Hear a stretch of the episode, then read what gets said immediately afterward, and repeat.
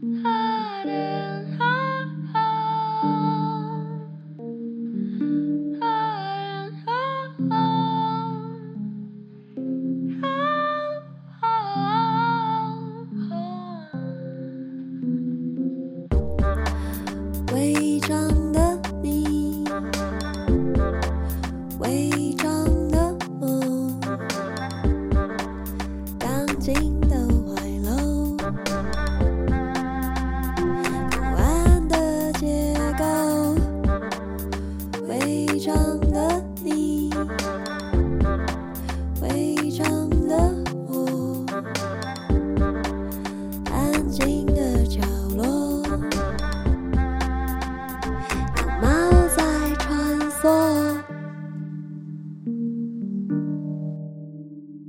大家好，欢迎收听《微章女生 lalaLand》，我是主持人美女作家李平遥。然后我们今天请到了最近就是备受瞩目的新锐小说家四尾哲也。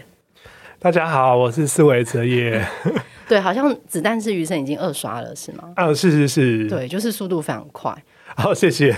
然后我之前会注意到四尾哲也，其实可能跟很多人非常像，就是在玲珑山的得奖作品的时候看到《洲际公路》。是对，然后就觉得天哪，你。立刻会意识到，就是你看斯维泽也的小说，会知道这是一个新品种的东西。哦，谢谢夸奖。你的小说一出来的时候，我觉得它很像那个《进击的巨人》里面的所有奇形种啊，他们会用各种方式扑过来。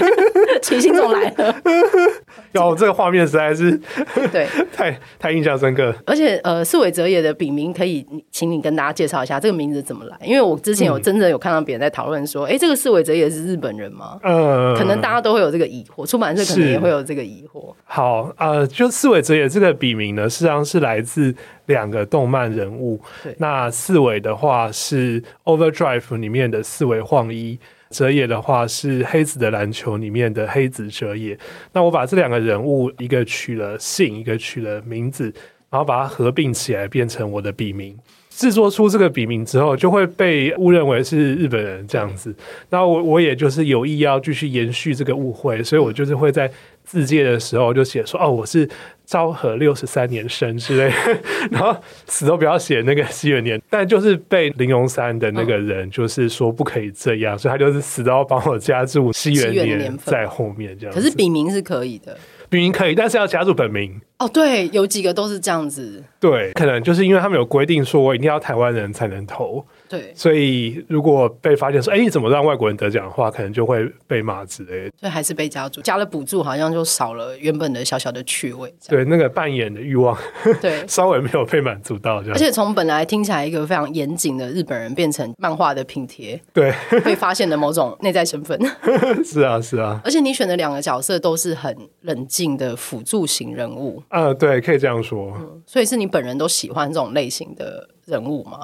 哦，对啊，而且那个喜欢有点像是他们是一个我更理想的形象，嗯，那他们可以成为一个天才或者是一个闪闪发耀明星身边辅助的角色，嗯，然后他们同时又可以保持一个非常纯洁而且坚定的心智，嗯，不至于说坠入妒恨之中这样子，嗯，所以我觉得是一个非常理想的我这样。可能两个都还是青少年，我觉得青少年要保持纯真跟理想状态。好像是相对容易一些些，嗯，可是变成大人之后，如何保持一边投身在这个充满竞争的世界，又不要坠入妒恨的地狱，本身是不是有一点困难？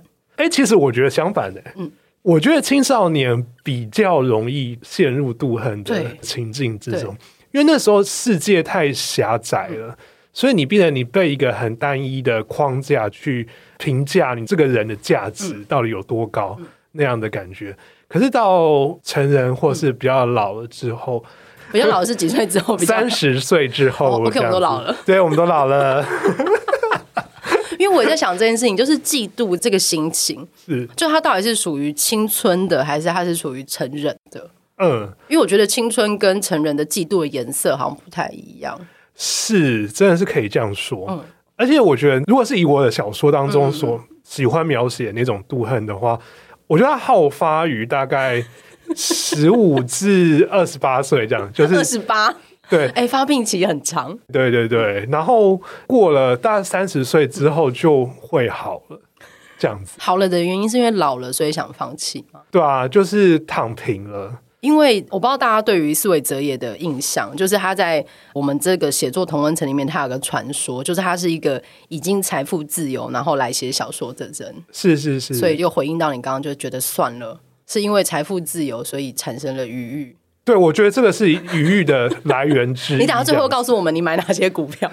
哦，我现在就可以告诉大家，我我没有买啦，就是因为公司会对会发给我股票这样子，嗯、因为很懒得处理，所以就是一直都。留着让它增值。对，公司的股票其实就涨了非常非常多。从、嗯、我入职到离开的这段时间，涨了非常多。嗯、所以我就是靠着被动吃公司跟用公司等等的方式，达到了某种程度上的财富自由。这样，我讲认真的，就是我在读你的小说的时候，觉得有很多熟悉感。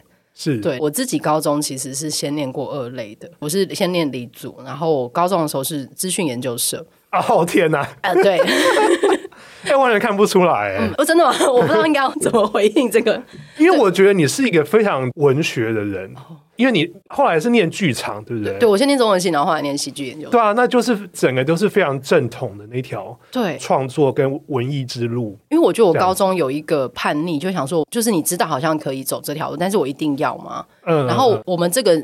年纪大概七年级生这一辈，可能都有一个很明显的路，就是当工程师。对。然后我高中的时候，其实那时候觉得写程式什么蛮好玩的。然后他是在一切都正正要起来的时候。对对对。我高中的时候还在波街，他还没有。我们是不是同年呢？我是 B 九一。哦，所以我大你四岁，你是九五嘛？了解了解了解。对对对，所以就是大概在那个时期，所以整个好像快要起来，然后有电脑教室，电脑还没有普及，但是你如果那时候掌握了这些东西，你好像掌握了某一种进入新世界的密码。我还记得那时候资讯研究社的时候，我们当时还在教，还有一点四四碟片。哎呀呀，我小时候就有用过，就是有时候嗯，就还有 A B 草嘛，现在大家都知道 C 草，我们那时候好像已经没有 B 草，但还有 A 槽。然后要试着把那些城市码装进去那个碟片里面。有有有有有有，嗯，哇，这是我们那个年代的回忆呢。对，而且一个熟悉感是因为那个时候资讯研究社的关系，所以会大家一起互相办社课。你知道，因为女校嘛，所以我就那时候跟建中跟成功两边的电算社、电机社都很熟。嗯，然后他们里面的人就是毫不意外的，许多人都进了台大资工跟台大电机。是是是，对，那时候还是资工电机双臂的时代嘛。对对。然后我后来念回文组去念台大中文系的时候，其实我们跟资工系一起办呃。联合迎新宿营，嗯，所以资工系的那个地下室，对，呃、那个麻将间，哦，我的天哪，漫画间，然后甚至是那个空间的更里面，曾经有过 PTT 的主机，嗯嗯，对，就是那个空间是我非常熟悉的，哇，太可怕了，嗯，所以我在看的时候一直起鸡皮疙瘩起来，或者是 可能我那一届我也认识一些神人，例如说我刚好是呃多元入学方案的第一届，所以那个时候是可以考试跟申请的，然后我有一个建中的朋友，他那个时候是。拿到一个国际大奖的名额，所以他其实已经可以用那名额申请进去念台大的资工。是，但是他好像去考了一个什么推甄还是什么，所以他已经进去了。嗯，他进去之后，因为玩的太愉快了。嗯。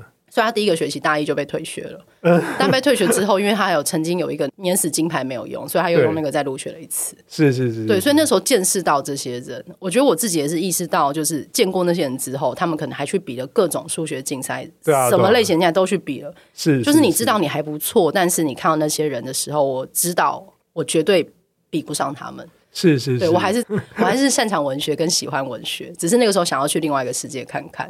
哇，那那你是什么时候离开那个二类组？我就高二下哦，对对对，了解。然后可是因为高一高二都在那个资讯研究社，嗯嗯，对，哇，真是太有趣了。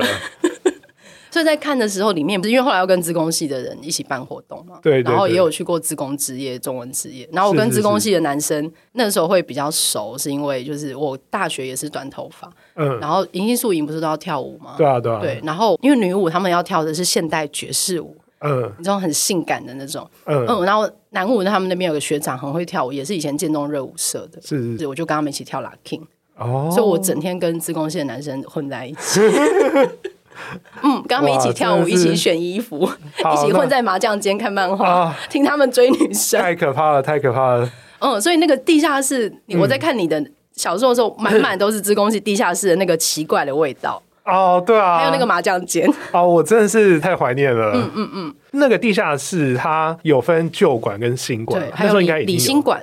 对，天哪，我还记得，我 我的妈呀，青春的回忆涌上。旧馆就是 always 有那种食物跟厨余的味道，这样子，还有男生的的汗臭味、身体的味、油脂的味道。对，然后尤其是在练那个迎新宿营跳舞的时候，哦，那整个地下室全部都是汗臭味，这样非常非常严重。我跟他们一起混，我真的是很崩溃。对啊，也渐渐想，我好像没有办法跟这么多男生同时当朋友。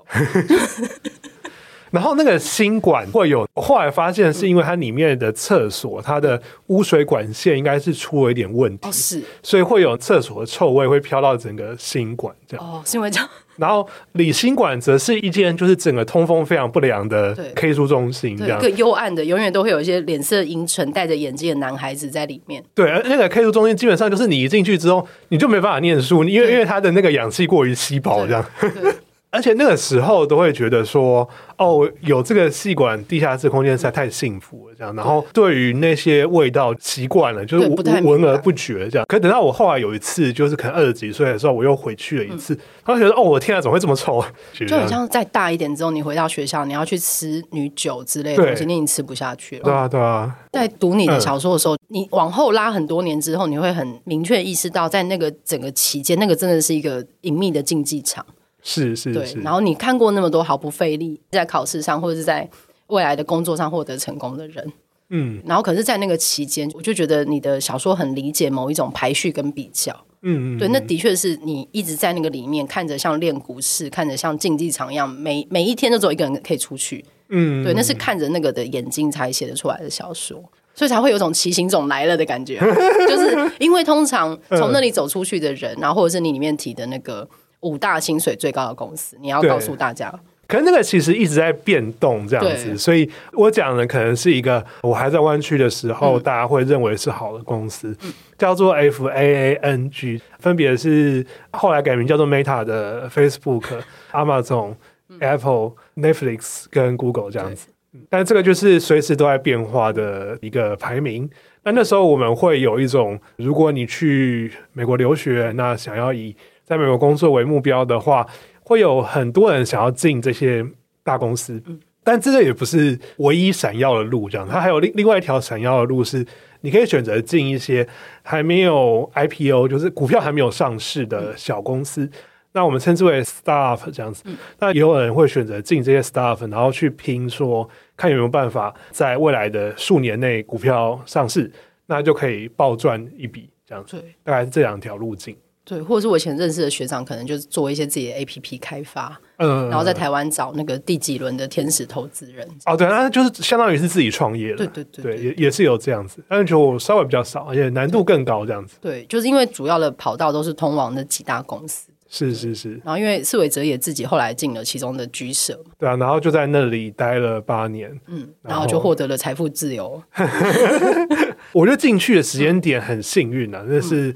刚好在那个产业一直发达的时候，这样子。我觉得在读的时候有一个觉得非常新奇的点，就是你可以感觉到那是看过地狱的人，然后愿意回来写小说啊！嗯、哇，真的是太感谢你的这个解读。没有，就是在那个高压的环境里，就是你为什么后来决定要再回来写小说？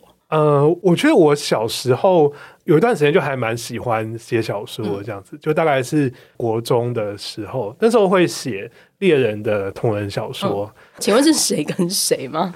有喜欢小小杰跟奇亚？OK，好，对对，然后的那个 BL，然后会有性爱场景出现的那种。你国中的时候，对对，有贩售吗？呃，没有贩售，就是自己写，对，只是写写，然后贴在网络的那种论坛。可是我也不有名啊，就那时候。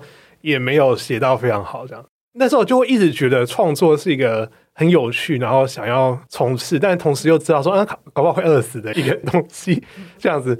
所以我高中跟大学的时候，其实就停止了。是，我就很少看书，也几乎没有写作。然后是一直到大概二十六七岁，工作上比较稳定的时候，重新又开始写小说。然后一开始我写了一些男男色情的小说，嗯、然后有自己印出来卖，所以那个时候就开始试着回来写小说。那后来为什么又继续的开始投文学奖？哦，这中间其实经过呃，我去上了更新新年写作会的文学导航班的课。嗯、那时候我自认为我自己是一个大众小说的创作者，这样子想要精进自己的技术。所以就去上了那样子的课。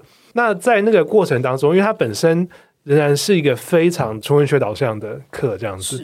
那有时候要有要写作业，那我有就是努力的挤了一篇长得像纯文学的小说，然后后来就很幸运的获得还蛮高的评价，然后就鼓励了我往这方面发展。后来又因缘机会的加入更新青年写作会，入会之后，因为平遥可能也知道我们会内有一个非常强的嗯。独尊纯文学小说的风气，这样、嗯，而且互相批评的力度也蛮强的。对对对，那在那个会内，我就会更想要往纯文学小说方向前进，就开始这条不归之路，就开始投文学奖。呃，后来二零一九年获得林荣三之后，才开始找出版社，然后有了出版的机会，这样子。呃，那时候我一开始其实完全没有规划要出书。那时候觉得说还在练习的阶段，可能离出书还非常非常的久，所以那时候写的都很像散篇，那个人物或是情节都没有很连贯。这样，在这本书当中，最先出来的是涡虫一，嗯，然后是现在是比翼宫，然后第三篇是洲际公路这样子。大家也可以感受到这三篇其实都差很多，然后质感也差很多。这样，后来投了出版社之后，出版社编辑跟我讲说，我们现在不能接受出得奖作品集，就是散篇集这样子，所以一定要把它连贯成一个主题。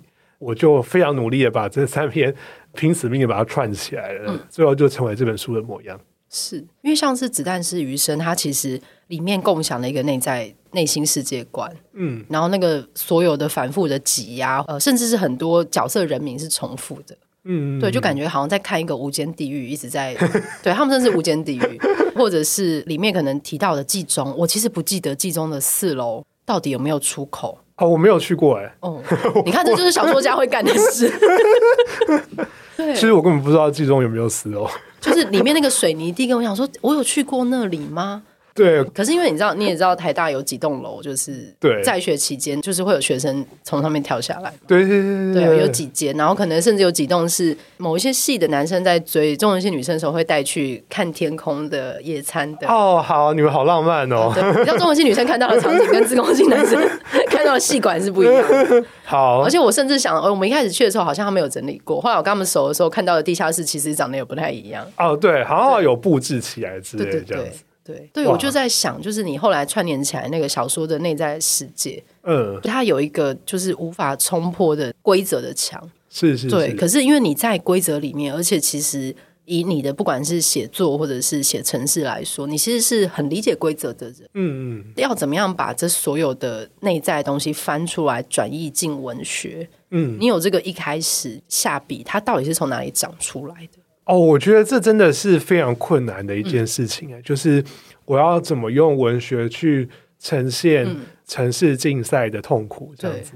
因为如果我直接描写城市竞赛的过程的话，那其实文学人不会看得懂。那甚至有一篇里面有出现城市嘛？对，留下了最后谜题城市嘛，这样。对，但是那个就有点像是装饰这样子，嗯、因为它它是一个你不需要 看懂他在比什么，对，也没有关系，就是看那个文字本身的暗示就好了。嗯、所以最后的折中就是长得像健康兵，嗯，就我可能用大量的留白跟一些城市码当做装饰，嗯、然后让大家自己去推敲它的核心是长什么样子的。嗯、那我觉得很可惜的是，我仍然没有办法用很写实的方式。去把那当中的痛苦传达给大家，嗯、那我只能用这种比较虚构，然后可能纯文学的人会理解，但是如果你是竞赛圈的人的话，你可能会觉得不够，嗯、或者是没有碰触到最核心的关键那样子的方式来呈现这一个主题。嗯，因为我在想里面描写痛苦这件事情，就是其实每一篇都有一个痛苦的内核。然后面对那边不一样，但是我觉得思维哲也在写的时候很会做翻转，因为作为一个可能从各种竞赛中活着看见地狱的人的状态，你太知道那个未接的翻转了，或者是现在排序的第一篇关于一个霸凌的故事，它可能会很扁平的被说成是一个霸凌的故事，可是因为那个霸凌的故事会因为这个被霸凌者他内心世界的再叙事，所以让那个场景又。又再翻转过一遍，就是谁的位阶高，谁、嗯、的位阶低。是啊，是啊。对，啊、我觉得那个东西掌握的非常有趣。哎，我想说，哇，男孩子都是这样在想事情。要对来说是另外一个光谱的事情啊，是应该说男同志都是这样在想事情。对，就是男同志的隐秘的游戏。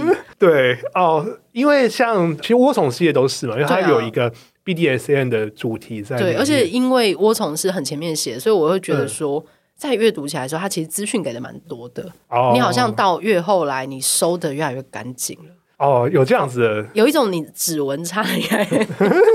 一种连续，对对对，每一篇上看起来，其实可以大概看出，可能感觉到写作的时间哦，跟那个技术，哦、就是你知道最开始可能会留一个绳子在现场，嗯、但是最后你连指纹都擦干净了。哦，对，我我觉得我也真的是一直在漂移这样子，嗯、就随着一篇一篇过去，然后我自己的风格或者是写作策略也一直在转换这样子，嗯、所以大家可能也会在各篇当中发现我转换。的痕迹。对，哎，刚才你说到第一篇那个涡虫，嗯、我就想要说，就是因为 BDSN 这个活动，它有主人跟奴隶这两个部分。那一般人可能会觉得说，主人就是站在一个主导的地位，嗯、那奴隶是站在一个被支配的地位。嗯、可是其实上是反过来的，嗯、就它是一个奴隶站在主导的地位的活动，这样子，嗯、因为奴隶决定了你可以做什么跟不能做什么。对。这样，因为奴隶决定了限制的范围。对对对对对，所以我觉得这个权力的关系其实非常非常的有趣，所以我就想要把它用在介衡跟吴以翔这对主奴的身上。就吴以翔看似是掌控一切、高高在上的主人，可是事实上他一直都是受制于界衡的一个角色。而且也因为这样，所以他的弱点其实是暴露在界衡的眼睛里面的。是是是。对，我就觉得你一直在玩那个反转，或者是里面甚至有提到一个弯曲的男同志互助会啊、呃。你说那个我宠二的，对对对，就就那个互助会，然后或者是我觉得好像是一种，因为你已经控制范围了，所以你可以非常顺畅的让角色在里面被压制。嗯，就是你会感觉到那个叙事者的控制度是非常干净跟准确的。哦，对，很像李义桥最后写的那一篇。李巧的后记，他在叙述你的，他、oh. 他观察你的后记的时候，uh, 就那个控制感是非常强的。啊啊、所以你自己在写的时候，我想知道你的，因为我刚好去听那个坂元裕二剧本的创作过程。哦哦，我好想去听哦，对他好棒。哎哎，你要不要先分享一下？我立刻离题。我哎、欸，他在讲说他写第一版剧本的时候，他其实最开始会写出可能大概两倍的量。对，然后开始删，然后第二版才会剩下大概一点五，然后之后才会进入，可能到了三百已经差不多定了，才跟制作人跟导演在讨论接下来。是，是，所以我有时候在看，就是例如说我在看你的作品的时候，我会觉得他有一个不断的在压缩他，在删的感觉。嗯，对，你是这样在写的吗？啊、呃，可以这样说。嗯、我觉得我创作的工序有点像是说，我会努力的去找那些具有隐喻潜力的细节跟桥段。然后，当我收集到够多的这些细节跟桥段的时候，就大概沿着某条主题线这样子，那我会把它们试着拼凑出一个故事。那这样子的好处是说，我的细节跟桥段都是非常高品质，因为我优先冲高他们的品质良率。对，那如果是我觉得说不到我心中合格标准的桥段，我就是会大手笔直接把它删掉，这样，嗯。然后这个坏处是说，因为我优先选择了这些桥段跟细节，所以最后要把它们拼起来就是一个很难的事情。而且我其实不能决定我想要表达什么主题，嗯，因为我必须要依靠我到底能够挤出什么样的细节跟桥段，再看我怎样子把它们拼成一个看起来是有头有尾的一个故事。嗯最后才能决定那个故事最后呈现出来的核心是什么，这样子。我并不是先有了一个核心，再去围绕外面的东西的这样子。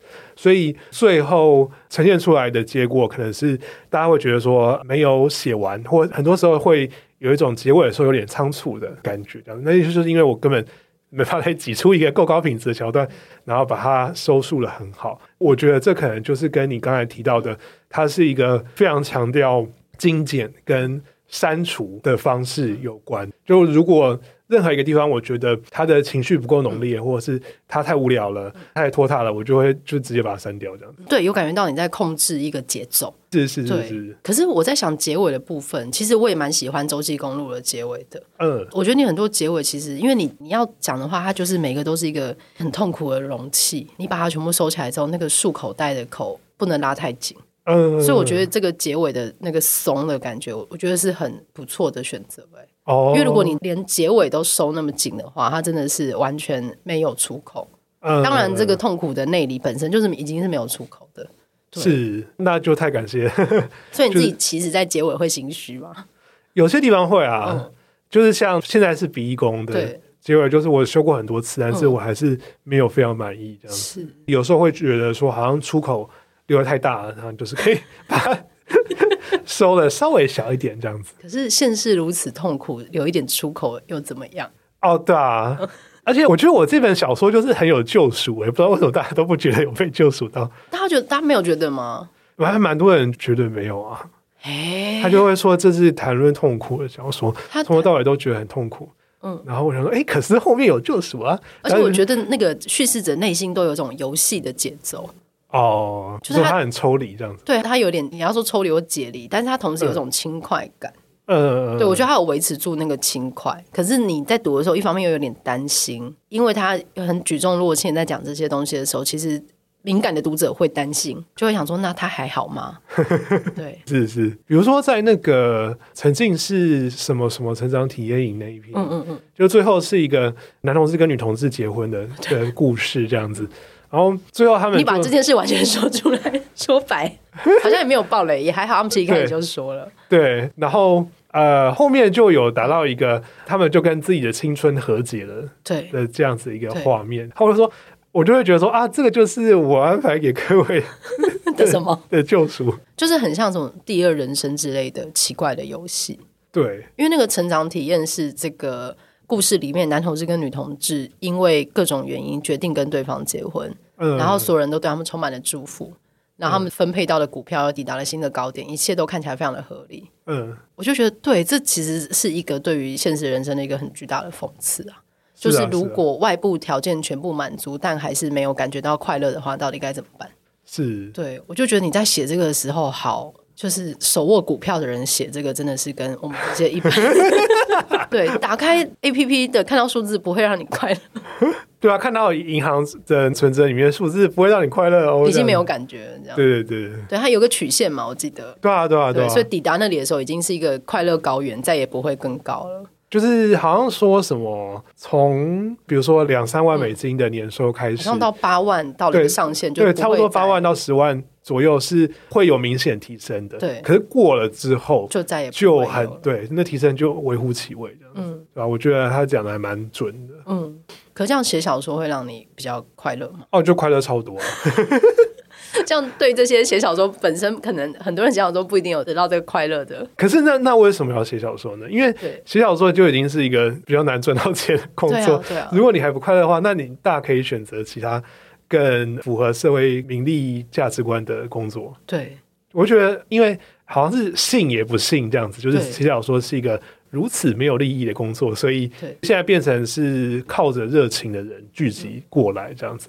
那我觉得这些吃热情的人，应该写小说对他们来说应该是很快乐的事情吧？啊，可是我觉得好像不能用热情去写，就是感觉他要用一种很实物的方式去看，才能走得久。哦，是是是是是。哎，所以平遥，你平常写作的时候，你比较在意什么？就是你在意读者吗？还是你在意学院？还是你在意评论者？或是你在意你的同行的其他作家吗？我好像没有在意，都不在意。嗯，我 之前跟谁讨论过？嗯，嗯对，就是哦，你后来会觉得说，哦，如果写这个好像会被评论，写这个好像会被更好的拿去哪里使用？对。可是有时候其实就是只是想要把你想到的那个大概念写出来。哦，对，就是我有没有达到我这个故事想要传递的东西，或者是这个事件，这个什么一直困扰着我，我可能没有办法解决它，嗯、但是我我有没有办法把这个问题在故事里好好的问完。哦，所以是好像是内心完成率，呃，就是你你脑海里有个东西，你要把它转译出来的时候，我自己会知道我的完成度高不高。所以，我可以说是一个比较面向自我的写作方法。可能是诶，因为的确如刚刚说的，你如果要用很多角度去看，那为什么要写小说？嗯，对。但是你在很多痛苦之中，你最后把某一些段落也真的写出来的时候，你会感觉到，就是那是一个很难跟别人讨论的那个快乐感。对对对，就是最后终于完稿了，是，对，或是忍不住打开再修一下的时候，对，是是。我好像对我好像以前就没有在想这些，或者是我最开始在写《像光植物》的时候，它是。有贴在网络上的，对对。对，然后那些推文或是有些信，你收到你还是哦有人在读，对，但是我也不太会因为大家的期待去更改我想要写的方向，嗯、因为它其实是连载中就被看见的，嗯，对我已经有自己的方向了，是是是，对，对啊，我觉得的确是不能因为那个读者的期待就对。更改那个连载的的方向，对，好像也不会因为评论者的期待，嗯，对，我觉得我跟你稍微不一样的点是。嗯我还是会比较在意读者，嗯嗯，就是我会希望写完然后发出去之后，就可以让读者喜欢。对，那如果他们真心喜欢，然后看完之后觉得受到很强的情感冲击，嗯、就愿意跟我讲他们的心得，或者是愿意把这一本推荐给其他的读者，嗯，那我会觉得。是非常非常有成就感的的事情。我也也会在乎这个，就是你当然写出来，你会希望是被喜欢吗？是是是。对，但是好像我会试着不要太在意这件事情，就是太想要被喜欢。然后如果写出一个我没有想要的方向，嗯，对我好像有点怕被这个影响。哦，是是。但是被喜欢当然是很好。对，对哦，我个人就会觉得说我我一定要取到那个。呃，被喜欢跟我想要写的方向的交集，就是两个圆的那个交集，是那可能非常非常的小这样子，而且那个交集不见得是我现在的技术能力可以写出来的，那个就会是我想要前进的方向。这件事好难以预测，就是像是我听那个坂元裕二，对，就有人问他说，现在的观众好像没什么耐心，对对，然后需要就是可能故事线更快或者进展更快的这个故事。坂元裕二就说他觉得他可能之后的生命大概只剩三十年，他不想要配合这件事。我觉得我可能比较接近这个路线。哇，这真的是，可是我觉得那是因为他是坂元裕二，我觉得我也觉得他因为已经就是。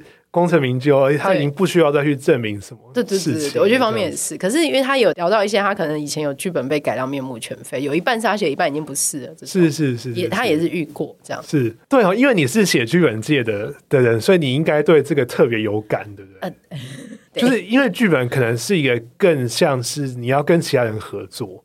呃，剧场剧本倒还好，可是剧场剧本有一半是完成在你手上，有一半是要交给导演跟演员。对。可是如果是影视的话，你的。控制度会更低，是是是，对对对，所以就其实前几年跟很多人聊过之后，后来就是并没有要继续写这样。你说写剧本的，对对对，就是有讨论一下，或者是哦，有可能有跟一些前辈工作一下下，看见他们被改的方向，就是你自己内心知道有一个你自己内心认定的好的方向，可是可能会有一个更高的声音在你的 Word 前面用红字叫你。我想说，哇，如果连前辈都遇到这种状况，我可能个人承受不了。而且你看就觉得天哪，这个这个建议还好吗？你还好吗？对对对，我可以我可以想象。对，所以回到就是写小说这件事本身还是最快乐的，呃、因为很几乎很少会被那样子大概。对，而且台湾现在的这个生产线编辑也不太会介入。哦，那难怪难怪你会就是对此事 如此坚持。就觉得，哎、欸，你回到这里了，你就是做一件你自己想做的事情，当然还是希望你掌握所有的控制。是啊，是啊，是啊。对，哎、欸，我好奇说，那你剧本那样子被改的话，你可以说就是我不要挂我的名字吗？有前辈有遇过，嗯，但是有一点难，就是他们签约其实就签这件事情。但我听过比较扯的例子是，嗯，他们签约然后拿到一笔很大的费用，就他后来改的时候名字是别人，嗯，对对对，嗯，就变成别人挂，哦，或者是哎、欸、跟谁共同挂。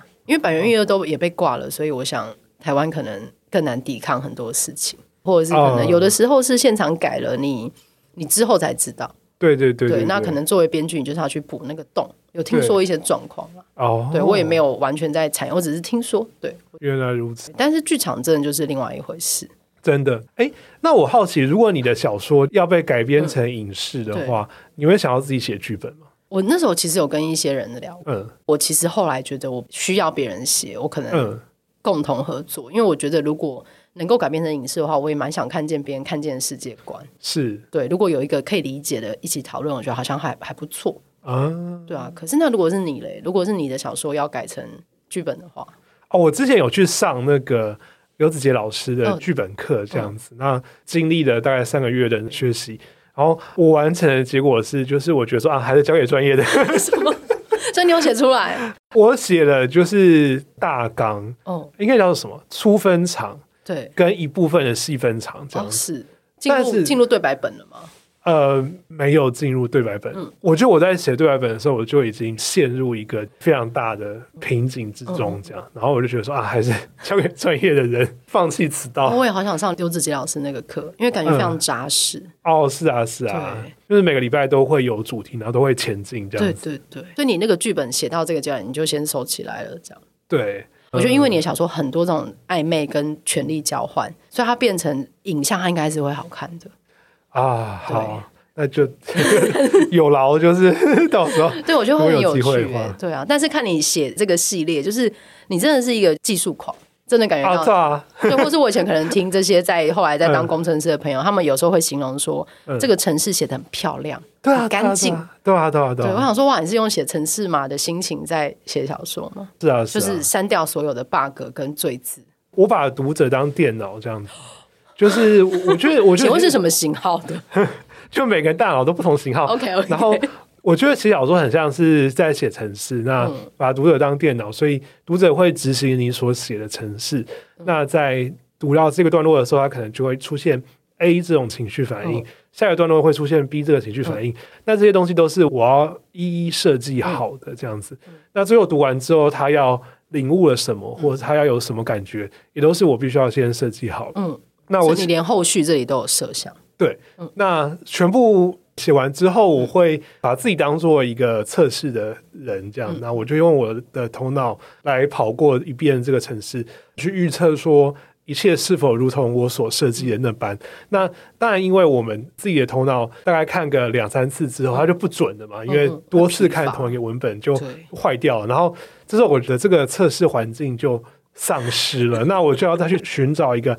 新的测试环境。嗯、那好在我们在写作会里面的话，我们有这个批斗会的机制，它是一个作品讨论会，那就可以请比如说二十个人来帮我看小说，那我就可以把这二十个人当做我的测试环境。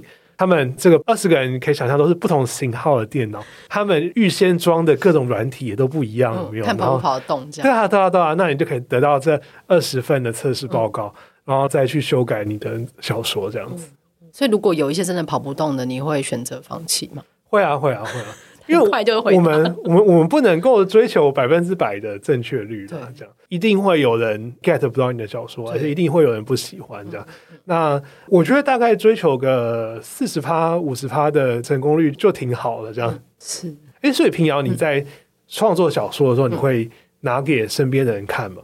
我一开始其实我是不给任何人看的。呃，对，你说向光植物的时候，对。我那时候都没有给谁看，我就是在网络上贴之后，然后要出书前有拿给呃，最后决定要出书的时候是给汤书文跟叶嘉怡，请他们帮我看啊。对，然后剧本又是另外一个状况，因为那时候有过一次剧本是跟演员们合作，嗯，所以可能最开始初稿的时候会有一个一次的读本，所以那开始又是个新的体验，就是你听到你写的对白被念出来的时候，你自己知道成不成立，所以也很像你刚刚在说在跑测试的那个流程。因为有些句子被念出来之后，你忽然觉得这里讲的太用力了，我要删掉。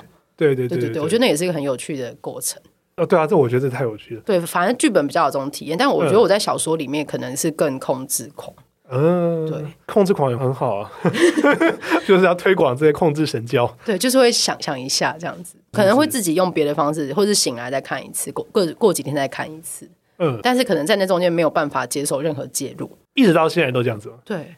哦，好，哦，就是给了，就是可能就是交给编辑，他要登了这样子啊，对，就是试过这种状态。好，那如果在剧本创作的情况下，嗯、有没有是比如说读本之后，应该还会有一个排练的时候？对，对，那你看到他们做出了那些动作跟那些表情，然后再讲出那些话，嗯、那你是不是会有再想要修改的冲动吗？会，我觉得会一直修，可能剧本也会修到五六次，欸，哎。嗯，对，而且有趣的事情是，你看他们动起来，跟演员选择用什么口气把台词说出来。对，我那天听坂元裕二讲一件事情，就他在写剧本的时候，他那时候有一个角色给工藤官九郎来演，就四重奏里面他要来演一个角色。对，他在他台词的后面写了刮胡，写哭。嗯，然后宫藤官九郎自己也是写剧本的，然后他就就是他就有开玩笑跟他说：“这里谁哭得出来啊？” 对，但他还是有做到嘛。嗯，对。然后他自己坂元裕二在说他在写四重奏的时候，呃，松隆子有三场的哭戏。对，他其实后来就没有再把这个情绪写进去，他觉得要交给演员。是，对，我觉得我在写剧本的时候也是这样子，就是我自己预设，其实到这里应该会踩到一个点，那个情绪会慢慢堆到这里，会有一个转折。嗯，所以演员自己会知道。嗯，我就不会特别限制他们要用什么方式。对对对，我不会管理他们的情绪。你之后会想要写剧本吗？我感觉到，我感觉到你对此很有兴趣。我我很有兴趣，是因为我我还蛮喜欢看舞台剧。嗯嗯。然后我也觉得写舞台剧剧本的人真的非常非常厉害，这样子。我觉得你好像可以写写看呢。哦，也先不用，因为你有你其实很多场景是很可以做，或者你像那个小小的那个扫具柜。哦，那个东西上舞台会有多好看？那个小小的小巨柜，那个权力的立刻转换，嗯，你其实就是有点像是把口袋翻出来。嗯、我觉得从小说到写剧本，你口袋有这个东西，你上了场就是把那个口袋翻出来给大家看，里面装了什么。嗯、但是试着把某些东西用语言的形式呈现，就是载体改了，但是你内在在传递的东西是一致的。而且你是骑行种，我觉得你好像可以。你这样写小说就是这样冲进来，已经攀越了那个高墙。我觉得你好像可以。哇，真的太感谢你 的鼓励。对啊，我觉得你很会写那个非常深层跟细微的刻痕啦。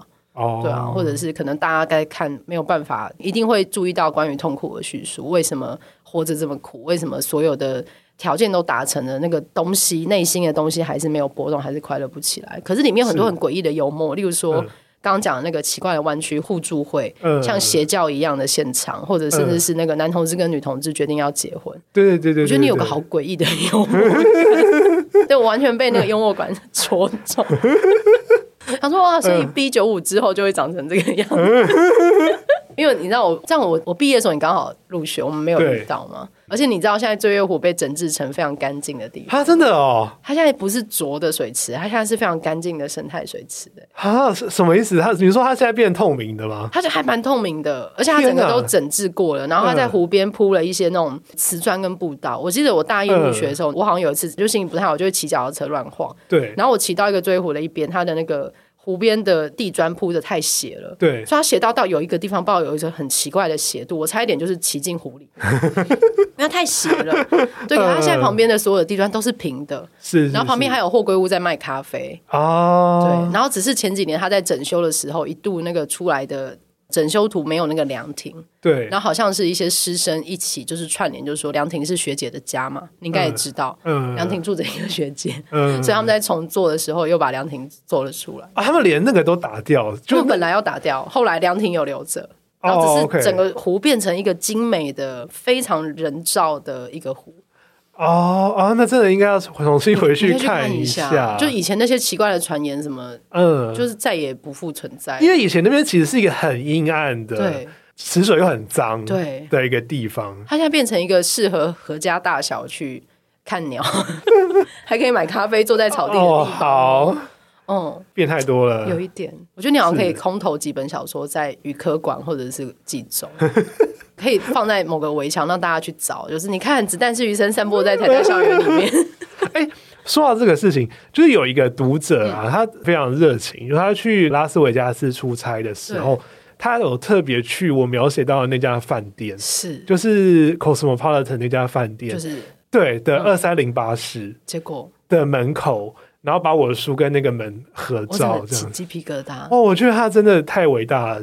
然后其实我没有上去过。因为那家饭店的住客楼层是你不是住客，你不能去的。嗯，他就说他特别就跟柜台的人讲说：“哦，我最近看了一本小说，是描写你们饭店的，所以我很想要上去，就是拍照这样。”然后柜台对柜台的人有让他上去这样，我觉得哇，这真的是太感动了，这样子很有趣，有个接点接起来了。对对对。嗯有点像是日剧里面很多人可能会去做那个圣地巡礼这样子，就比如说我在剧里面看到了这个台场大桥，有个非常浪漫的接吻的场景，那所以我本人就要去台场大桥那边拍张照这样子的感觉。对，好，今天非常谢谢，就是四维哲也来跟我们聊他的新出版的小说《子弹是余生》，谢谢平遥，对我个人非常喜欢，对，而且中间好像四维哲也变成主持人。我觉得很有趣，好，对，非常期待你之后继续写的作品。就你会继续发展这里面这些人物吗？他们呃，这这个部分的生命讲完了吗？还是会继续再推？好像暂时讲完了，要换别人出场。对，可能会换别人。所以下一本会出现更多神秘的出场人物。对对对，下一本我想要出散文。哦，然后之后才会回到小说这样。好像也是一个很不错的节奏。那我们再次谢谢四维哲也，请大家可以去读读看他的小说，感觉到七星种的魅力。讲了非常多次，但是因为这个形象在我心中实在是太强烈了。对，大家可以感觉一翻开，感觉到他跑过来啦，他跑过来了，他正在跑，也、欸、是一种非常奇怪的跑姿，这样子。但是跑得很快，而且他长得，它是一个特别的形状，嗯，而且它一瞬间就攀上了高墙，这样子、嗯、已经翻过来了，已经过来了。对，我觉得大家可以看一下，这样好。那我们再次谢谢四位哲也。那违章女生拉蕾，我们下次见，拜拜，拜拜。